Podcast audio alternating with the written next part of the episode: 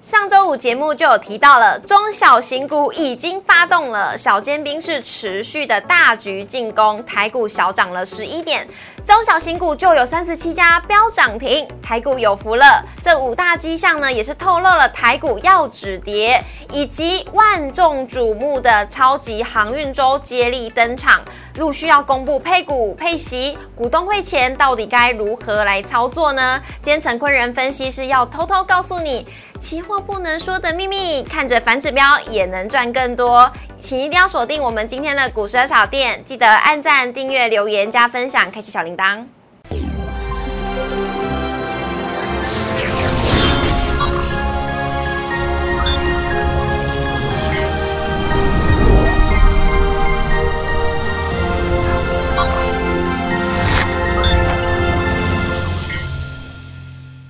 股市的炒店，投资不断线。大家好，我是主持人 Coco。上礼拜五呢，我们在节目当中就有说到了，大盘要涨就要先看中小型股。果然今天呢，普遍中小型股都是上涨的。所以呢，如果想要了解更多未来的趋势，抓准未来的方向，一定要锁定我们的股市的炒店。那今天是礼拜一，我们在节目现场呢，邀请到的是陈坤仁分析师老师好，Coco 好，大家好。老师，你还记得呢？上礼拜来到我们节目的时候，是我生日那一天，然后台股又是大破底那一天。对，但今天还好，不是黑色星期一了耶。今天呢，有很多关于大盘的问题要来请教一下老师，因为看起来不知道是不是有一些乐观的迹象在里面产产生了。OK，没问题。那我们先来看一下我们今天的主题。五大迹象，台股有福了，到底是哪五大迹象呢？今天老师会一一的跟我们讲的非常的详细。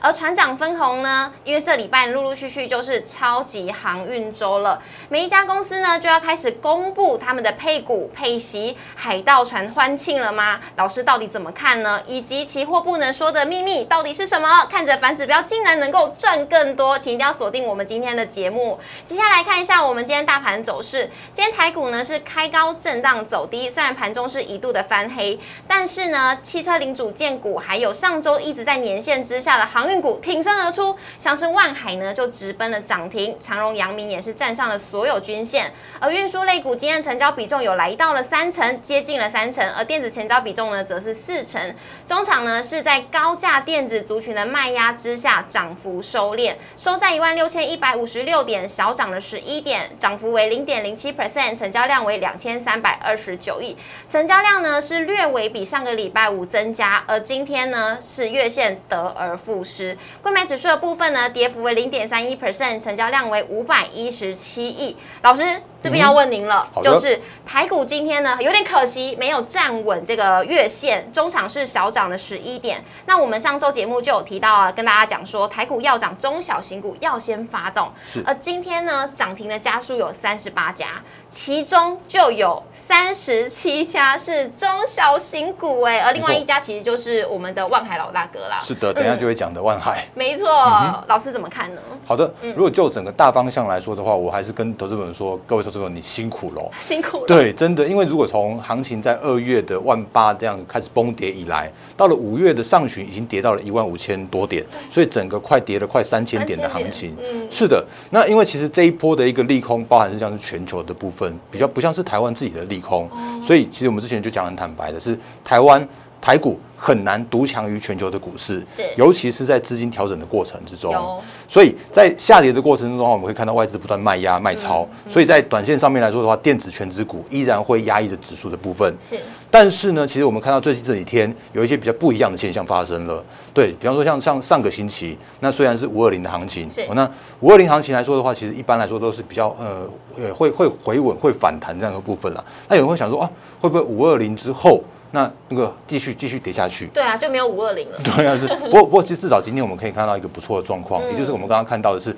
中小型的个股，我那有渐渐去做一个回稳，甚至是领先去做转强上攻这样一个现象发生。是。那我们之前也跟大家说过了，包含了像是呃利空渐渐淡化之后，对。那我们可以看到像是财报啦，或像是一些法说会啦，都会渐渐指引出，哎，下半年。接下来趋势依然成长的族群是什么？嗯，所以我们可以看到今天的盘面，我觉得还不错，就是有一些呃一些止跌的指标可以来跟大家做分享。是老师，嗯嗯，老师这边有整理了五大止跌的迹象，一一来跟大家分享。好，那因为其实如果就前一阵子我们刚刚前面说到的，因为外资的卖压的关系，嗯哦所以外资在撤出台股的过程之中，甚至在撤出就是回到回流到美国甚至是国际的过程中的话，新台币汇率它是走向一个趋贬的方向的，是啊甚至是之之前甚至一度到二二九点八，甚至快接近三十块美元。我看最近这几天的话，有一点不一样的现象，就是今天最近这几天的新台币汇率就有种止贬，然后渐渐去做一个回升的这样一个过程了。那也就代表代表是说，因为其实这个时间点，哎，看起来外资的卖压似乎有一项是减轻的这样一个现象发生。哦，那新台币汇率和外资的卖压是现在目前我觉得最重要的关键。是外资已经连续买超台股两天了。哦吼，是的嗯。那我看，如果是接下来如果卖压减轻、减缓的过程中的话，也是有利于台股后续持续回稳，然后这样一个过程哦。那当然，最近这几天的话，包含像是上礼拜五我们刚刚说过说到了是五二零的行情，是那五二零行情的话，竟然是一个用低量、超低量，不到两千亿的这样的量能我，记得是一千九百七十九。对，它加盘后才两千亿而已。然后如果如果就这样目前看起来的话，因为本本来在下跌的过程中，卖压是相对大的。可是呢，这个时间点看起来说，哎，似乎那个呃，我们的护盘基金不太需要用什么样的力量就可以往上去做拉抬对，那就表示说，哎，这看起来有一些卖压去做减缓这样一个动作了。嗯所以这个时间点的话，我相信在卖压减缓的过程之中，然后配合着外资的卖压减轻，然后呢，甚至我们可以看到是贵买的中小型的指数已经领先台股站上了月线。是那台股的部分来说，那个这个礼拜有机会去做挑战月线这样一个关卡。那甚至像是今天我们可以看到很重要的现象，就是说，哎，看起来有一票的那个这种很活泼的，对，对中小型的个股都在这边，对，确确实是非常非常热闹哦。因为其实如果就整个现在这个时间点的话，我们可以看到。台股要能够去做止跌，甚至台股要能够这个时间点去汇聚汇聚人气的话，是散户的心态很重要，就是至少这个时间时间点要让大家觉得哦，那个有一点乐观的心态，乐观乐观的期望，哦所以先拉一些中小型的个股，像我们刚刚看到前面的这个数字的话，是有三十七家的中小型的个股都在今天去做涨停，所以加速这么多状况来说的话，其实我觉得有利于这个星期的行情的止跌，甚至渐渐去做一个回升的过程哦。哦，所以现在目前呢，台股真的是要止跌，要看这五大迹象，嗯像是呢，新台币汇率要开始止贬，也就是外资卖压减轻。那上礼拜呢是创了新低量，但是指数却是上涨的，还有贵买指数也是领先的大盘，先站上了月线。中小型股今天涨停加速非常非常的多。是的，嗯，那讲到这边呢，老师知道，呃，这礼拜其实算是航运周，超级航运周。那许许多多的航运啊，要开始陆陆续续公布他们的配股配息，像是呢，我跟大家来附送一下，好像明天五月二十四号的台华投控就要发布。股东会了，五月二十六号是万海跟华航，五月二十七号呢是阳明，五月三十号是长荣，五月三十一号是长荣航，五月二十号就上礼拜五，其实散装的惠阳 KY 股东会就已经先先公布了，对。但是呢，为什么这些还没公布，但是股价呢就已经先大涨了？是不是大家都开始在抢利多？有没有可能就是大家被骗上船了，然后上了 其实是海盗船？对啊，老师会怎么样给投资人建议？这是一个很好的问题哦。我们先看一下最近的行情，因为我们就是常常跟大家说到了，因为在量价比较属于那个比较萎缩，甚至让买盘比较观望的时候啊，会用类股轮动，而且用类股比较快速轮动的方式。快速轮动是的，那上个星期在五二零行情的时候，其实拉了指数，拉了电子全指股。那我们可以看到今天的行情的话，哎，电子都休息了，啊，对，那资金就跑跑去航运的部分了。是那航运的部分为什么这个星期会比较稍微强相对强势的主要原因，其实刚刚 Coco 讲到重点，因为其实从五月二十六号开始，从万海这个星期会开始召开股东会，是。那陆陆续续的话，各个包含像是货柜三雄，甚至像是航空双雄的话，都会在接下来的时间召开股东会。嗯，那一般的话，其实其实股东会都会比较比较偏比较偏多一点点去做思考啦。嗯，比较乐观。对，因为毕竟那个要让散户们、股东们开心一下，哦，所以 让股东会能够开得顺畅一点。嗯。哦，所以这个时间点的话，我们可以看到呃几档个股的状况，包含像是第一档今天涨停板的万海，那那个等一下跟大家做说明。是。那我们先看一下在那个呃长荣的部分。那因为其实如果就短线上面来说的话，我觉得可以把长荣跟阳明跟万海三档股票一起看。一起看，嗯，因为主要的原因还是因为他们他们是一个族群。嗯那如果看到最近的话，你会发现一件事情哦，就是在台华投控，对，诶，严董事长他讲了一句话，他说哎，他要他要对对，会过呃航运股太委屈啦。对，是的，太委屈了。然后他要用高高出低进的方式哦嗯，他有点改口哦，因为他本来之前是说一张不卖，其实自然来，可他现在的话已经变成是一个高出低进的方操作方式，所以你会发现说，他之前在公布长荣的时候哦，他是用大概一百二十四块到一百二十八块的地方去买了大部位的一个呃长荣的股票，然后呢，他却在一百五十一到一百五十三这边去做一个那个逢高去做获利了结这样的动作，这是长荣，这是台华投控对于长荣的操作的方式。那上个星期的话，二六零九的阳明，你可以是顺便看一下，也是一模一样的状况。那个十字 K 线，就是在最右边的那个低档十字 K 线的话，那个那个股价价位是一百一十五块。然后呢，台华投控刚好公公布出来说，他们就在最近这呃半年多以来的时间，买了两千八百张的阳明，而且均价是买在一百一十五块。这太神奇了，这买的太精准了。嗯然后呢，呃，这个时间点的话，我们发现，哎，怎么连连长荣也止跌了，然后阳明也止跌了？嗯那这个时间点的话，发现说，哦，他们似乎也都被困在一个高低区间去做震荡。嗯那阳明的话，比较像是一百一十五到一百三十块左右。嗯那我们刚刚前面说到的，像是长荣部分的话，是一百二十八到一百五十块那个区间震荡。嗯好，所以这个现在目前的时间点来说的话，它就是一个比较偏向于低档就有买盘，因为他们有高值利率，甚至他们有有不错的展望。可是呢，逢高的时候呢，就有相对的卖压，因为有一些法人他们不一定想要去跟他去做配股配息，那他们宁可是在这个时间点去做赚差赚差价，然后赚一个小小的波段就好了。所以这个时间点的话，如果我们回到下一张股票是二六一五的那个万海，那因为这个时间点的话，其实它刚好也要公布它的那个就配息政策，是。然后它的五月二十六号也要开它的股东会所以今天的话先去拉涨停板，我觉得这也是一样的观念，因为你如果看一下万海的股价来说的话，哎，其实最近在一百三十八到一百五十块这边，确实是有一些低阶的这个低呃支撑出来了。嗯可是呢，往上看的时候的话，我觉得大概就是差不多一百七到一百八左右，就会遇到一些相对的卖压。所以这是现在目前货柜三雄所遇到的一个问题哦，就是法人未必想要拉之前去年那个大波段的。哦他们现在在做的事情的话，是比较偏向于区间操作的方式区。间操作。嗯那我们投资人也可以跟着法人一起区间差呃区间操作吗？呃，我的想法应该是说，如果你要做这种比较属于区间的股票的话，你可能要思考说，哎，你到底是不是要做区间操作的投资人？那如果你是要做一些比较那个更有成长性的公司跟个股的话，我倒宁可你去找一些比较属于下半年依然依然持续有成长的那电子的族群的话，其实这时间点还蛮多的投资价值的的个股有浮现。哦所以呃，如果你在做这种货柜三雄的时候，你就只能做区间。那你如果要做所谓的下半年成长的电子族群的话，你可以有一些不不一样的思考的行为。哦，是老师，你讲到电子族群呢、我就想到老师之前有提到，就是电子跟航运他们是在做一个跷跷资金的板跷跷板确实是有这样的现象。所以今天就是电子成交比重来到了四成，而反而今天的运输类股成交比重有接近三成，所以大概是这样子。是的所，以如果说今天法人他是呃撤出，比如说货柜三雄好了，那资金会往电子族群去移动吗？是的，会的。嗯，好，那我们今天来看一下今天三大法人买卖超的部分呢。首先，今天是合计买超三十九亿，而外资只是持续两天都是买超台股二十亿，是小买的。而投信呢，则是买超二十六亿。外资今天买了，果然就是货柜三雄，阳明、群创、长荣、长荣行以及台气银。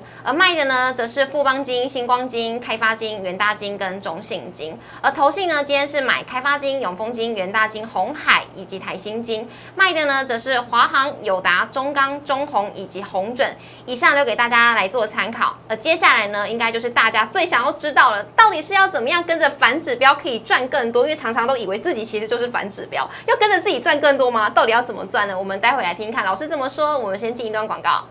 各位热炒店的老饕们，我们证书抽奖活动来喽！活动期间是在五月十二号到五月二十五号为止。怎么样得到这一本书呢？你要订阅我们股市热炒店的 YouTube 频道，还要按赞五月十二号的影片加分享。最重要一点是一定要留言，留言什么呢？我要学三明治投资法。周赚十 percent，我们将会在五月二十六号节目播出之前抽出六位幸运的老饕们，并且呢，在节目当中会公布出来，赶快去留言吧。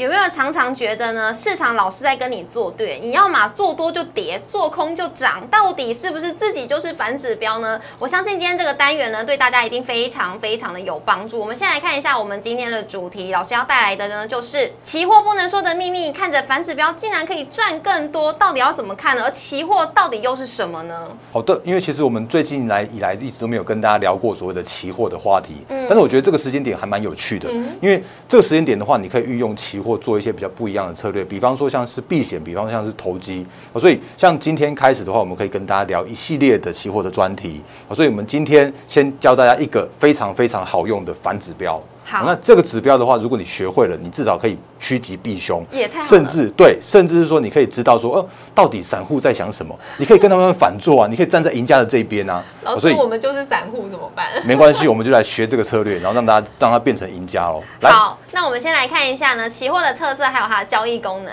好的，因为其实如果期货真的要讲的话，不恐怕不是我们这短短的这二三十分钟可以讲得完的。那我们至少先对期货有一个定义，也就是说呢，如果就期货来说的话，就是这个时间点，如果看是呃。股票的衍生性商品就是股票期货，然后呢，指数的衍生性商品的话就是指数期货。那所以你有发现说像什么那个台指期货啦，然后股票期货啦，一堆的期货，甚至商品期货都有。那我们不要讲到那么复杂，但是我们可以先给期货一个定义，它就是这个时间点它一样挂牌在市场上面。嗯，然后呢，它是用呃标准化的契约，比方说一口的大型的台指期货的话，就是一口一点，诶两百元。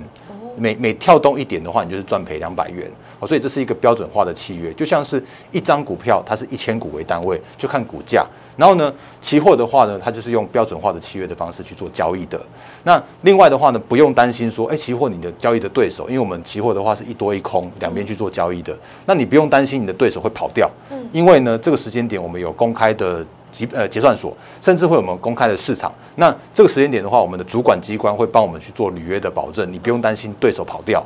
甚至你不用担心对手倒掉，嗯，那因为期货它是用比较像是用保证金交易的方式，你可以在到期的结算去做强制的结算，你可以赚呃结算你的赚赔，甚至是说呢，你可以在到期之前的话，你就可以把你的期货契约去做一个买卖的冲销掉，所以这是蛮简单的一个过程。那那个期货的主要的一些相关的功能的话，有像是避险，甚至像是投机，甚至是套利。是。那避险的部分来说的话，它可以规避你在现货市场上面的波动的风险。嗯。那如果投机的话，我们等下会有一个范例，就是跟买低卖高或者买高卖低。嗯。那你可以用保证金交易，用高杠杆的方式，在这市场面赚到一个短线上面的差价。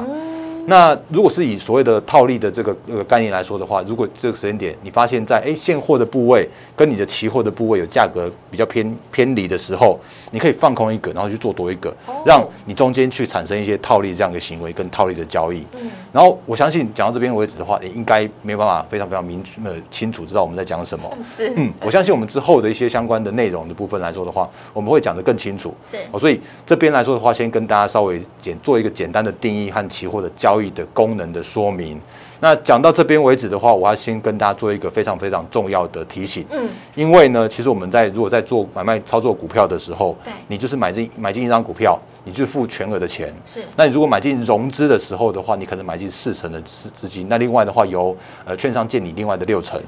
那但是呢，如果就所谓的期货的交易行为的话，它是用一个非常高杠杆的部分。嗯，你可能只要付付出一点点的资金，可是你可以去可以去，可是你可以却用去做一个比较大部位的这样的操作。好，所以如果现在目前来说的话，保证金的交易的这个过程，它一样会跟融资一样会有追缴的风险。嗯，那所以这个部分来说的话，之后会跟大家提醒有关于所谓的保证金交易跟追缴你应该注意的事项。那如果你这时间点你有在做做操作期货的话，请你要自己斟酌你所谓。的那个相关相关的呃相关的部位的风险，那你如果还没有操作期货的人的话，没关系。我们今天的重点不是教你做期货，是我们今天的重点是让你认识这个指标，让你知道说，哎。散户到底在做什么？我不要跟他做一样的事情，避开他们的操作方式，你就可以在这个市场上面，不管是期货，不管是指数的方向，都可以得到一个还蛮不错的辅助的工具。是老师讲的非常的详细，所以各位的投资朋友一定要把老师记老师说的话一定要记下来。如果是面对是哎有风险的，我们到底是要怎么样去避免？我们到底要怎么样让自己不要陷入这个风险里面？今天的节目呢都非常的重要，一定要好好的仔细听下去哦。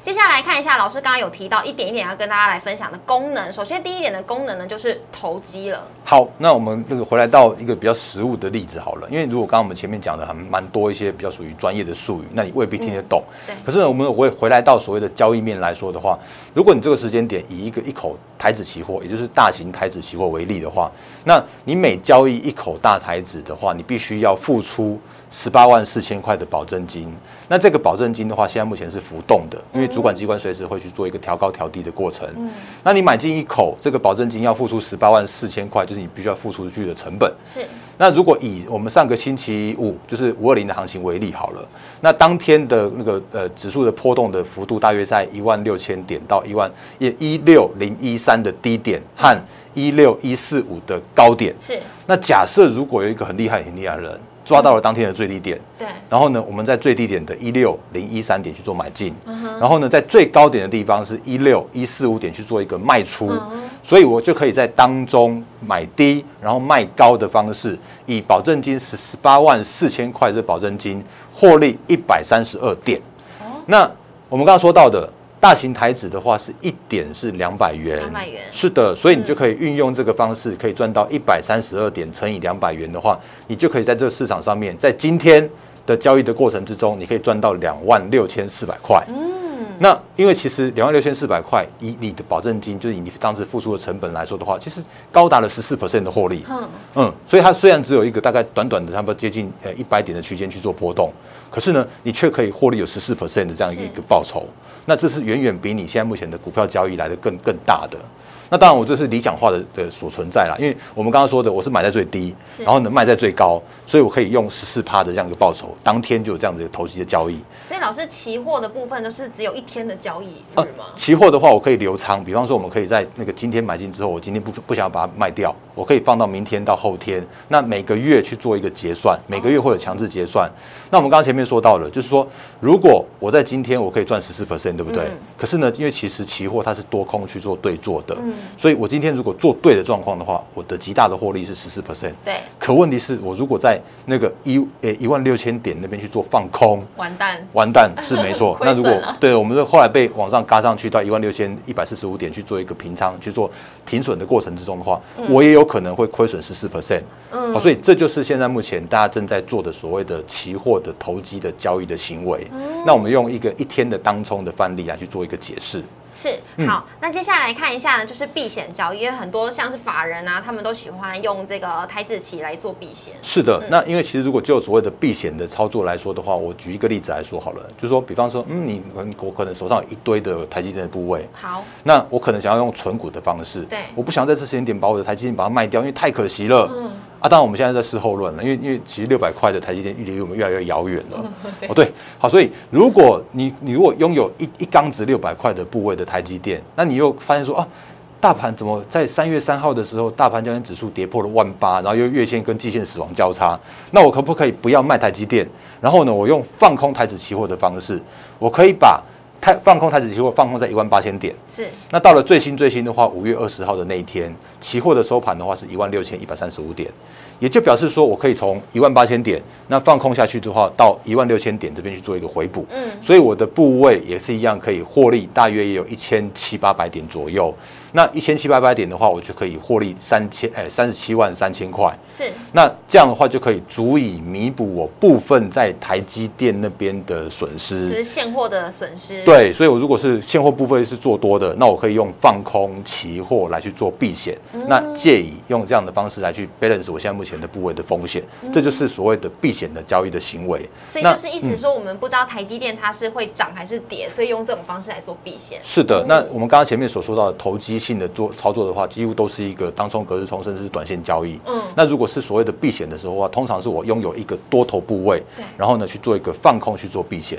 嗯，是这样的一个观念。那老师，我想到一件事情，假设说我今天可能看好台积电，我可能做做多，嗯，那可能另外一个个股可能不是台积电，但我这个个股我做空，因为如果台积电继续涨，这个股票一定会。一直跌，那我可以用这样的方式吗？哦，那可以，那个是所谓的股票的配对交易，就是你可以对，你可以做一一多一空去做配对交易，那是 OK 的。哦，跟这个是不一样的吗？是的，因为这个的话，我们现在在讲期货的部位，期货哦，是的。好，懂了。好，来看一下，除了交易量之外呢，其实期货还有独有的量，叫做未平仓量。这个老师刚刚有提到。好，那因为其实如果就我们现在目前在交易股票的的部位来说的话，因为其实股票有股本的问题，有发行张数的问题，嗯，所以它最多最多的话就是它的交易量，就是它的交易的张数去去去吞一遍，那就是所谓的周转率的概念嘛。可是呢，如果就所谓的期货的概念来说的话，因为期货它并没有所谓的发行的股本哦。期货的概念的话很简单，也就是说，期货只要是两个人愿意去做对做，嗯，一多一空，十多十空，一万多一万空，它都可以做到成交的这样一个部位，嗯，所以只要有任何两个人是用反向去做去做操作的时候的话，它就会在市场上面成立一个叫做是成交量。那如果这个时间点那个多空双方都留在市场上面的话，就会有所谓的未平仓量或未冲销的契约量。也就就表示说，哎，我这这个市场上面，像我们现在看到的台子期货有二十万口的未平仓，哎，有八万口的未平仓量，也就是说有八万口的多单跟八万口的空单同时存在在这市场上面。那我未必知道这个多单是谁，或未必知道这个空单是谁，但是呢，我们待会继续讲下去，有有一个方法可以告诉你说啊，我怎么运用这个所谓的未平仓量留在市场上面的部位，然后告诉你啊。到底散户在做什么事情哦？是，那除了这个之外呢，我们来看一下三大法人其实也有未平仓量。是的，好，我们就继续讲下去哦。因为我们刚刚前面说到的是未平仓量，就表示是说，哎，那至少这市场上面到底是谁留了多单，谁留了空单，未必有人知道。嗯。可是呢，因为其实我们台湾的期交所很神奇，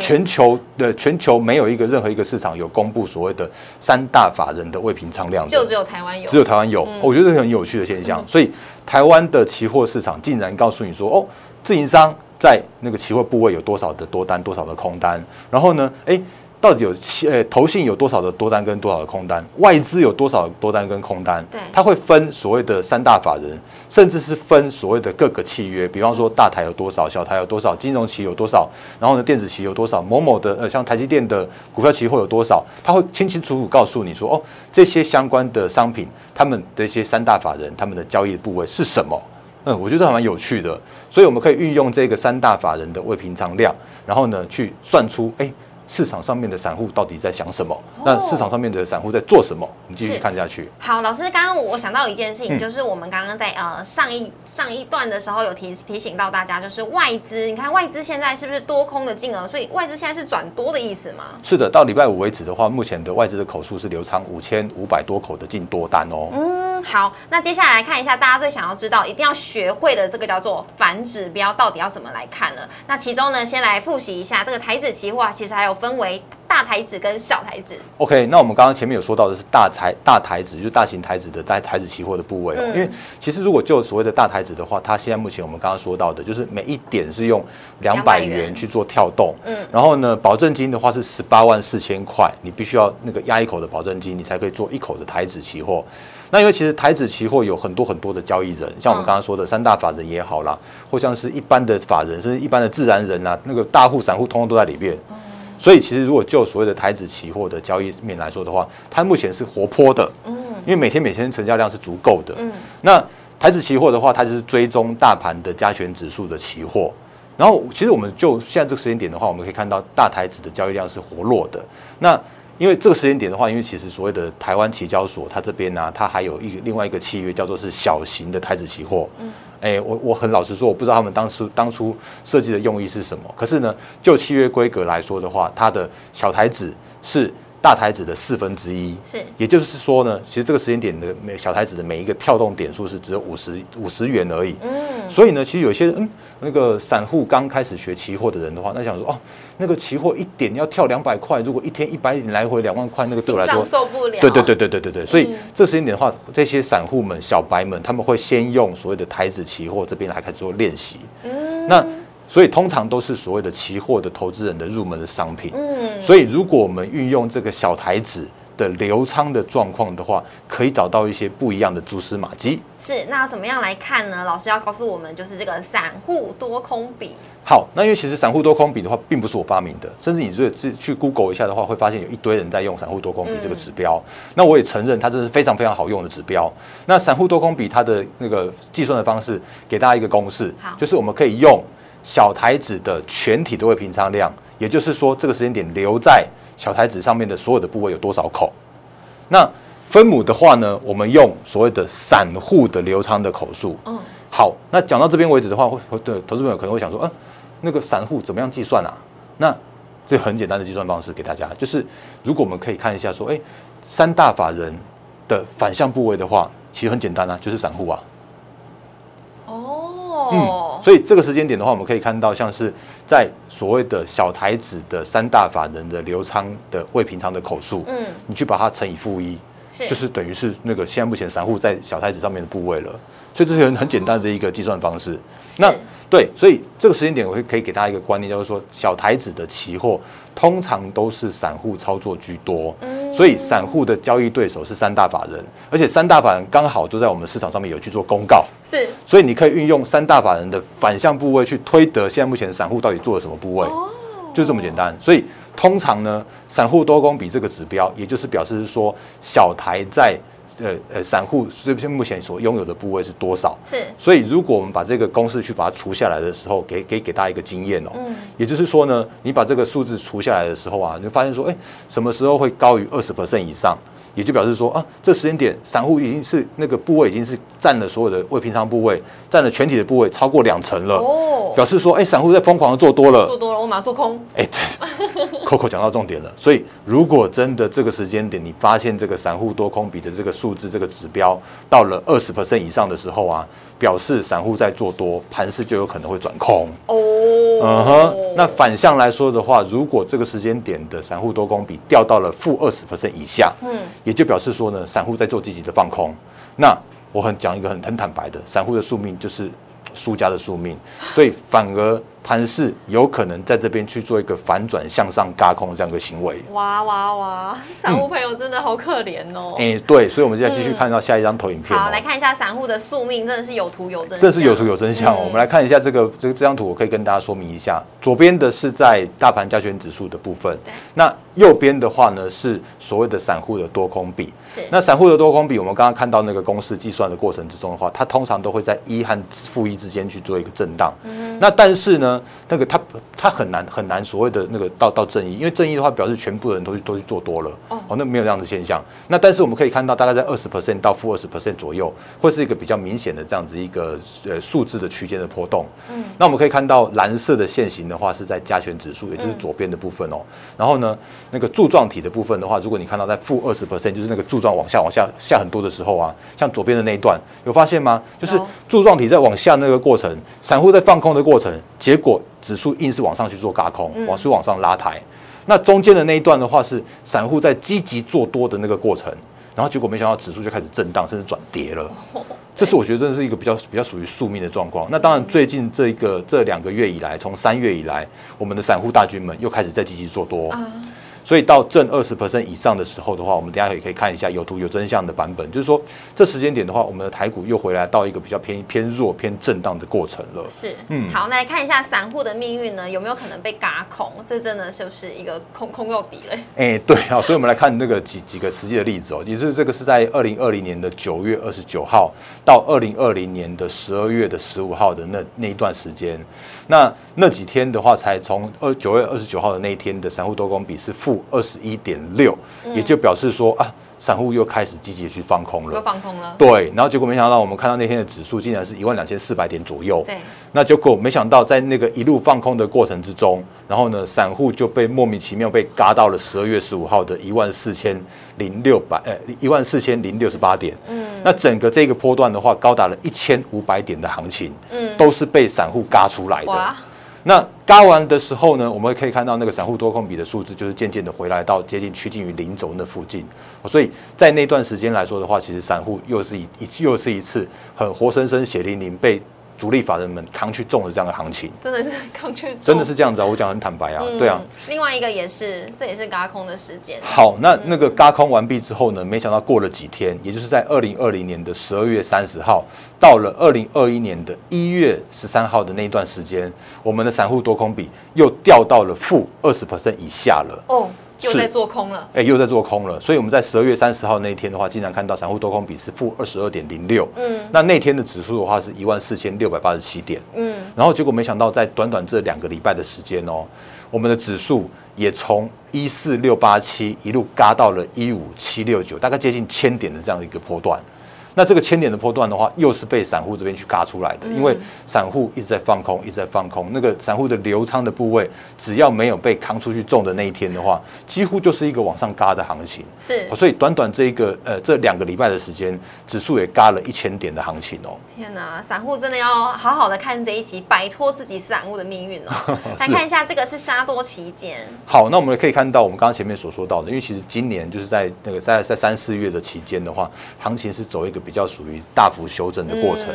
那这个大幅的修正的过程的话，我们可以看到我们的散户大军们又是信心满满的，在我们的小台子期货这边疯狂去做多做多，因为呢，我们可以看到在四月七号的那一天，散户的多空比又又往上攀升到了二十点四。percent，也就表示说这个呃，对，就所谓的小台子小台的部位里面的话，有高达两成的散户都在里面去做多做多。那在做多的过程中的话，我们也可以看到指数从一万七千点，然后一路跌到了五月十二号的前波的低点，到一五六一六那边。那那天的话，甚至是呃散户的疯狂的做多，高达了三成的部位左右。那其实我就说，这个这真的是散户的宿命。难怪那天破底成这样。真的是这样子啊，因为因为只是在散户的做多的过程之中，会伴随着你被主主力法人坑杀多杀多的这样一个现象。嗯，所以你可以，你你你不一定要去操作所谓的期货跟大台小台这些相关的部位。嗯。可是呢，你可以运用这个很好用的指标，让你去做所谓的小台的散户的多空比的判断。让你知道这个市场上面的散户在做什么事情，是记得跟着散户反着做，你就可以趋吉避凶，变成赢家了。真的就是摇身一变变成赢家。来看一下老师帮我们大家总结的这个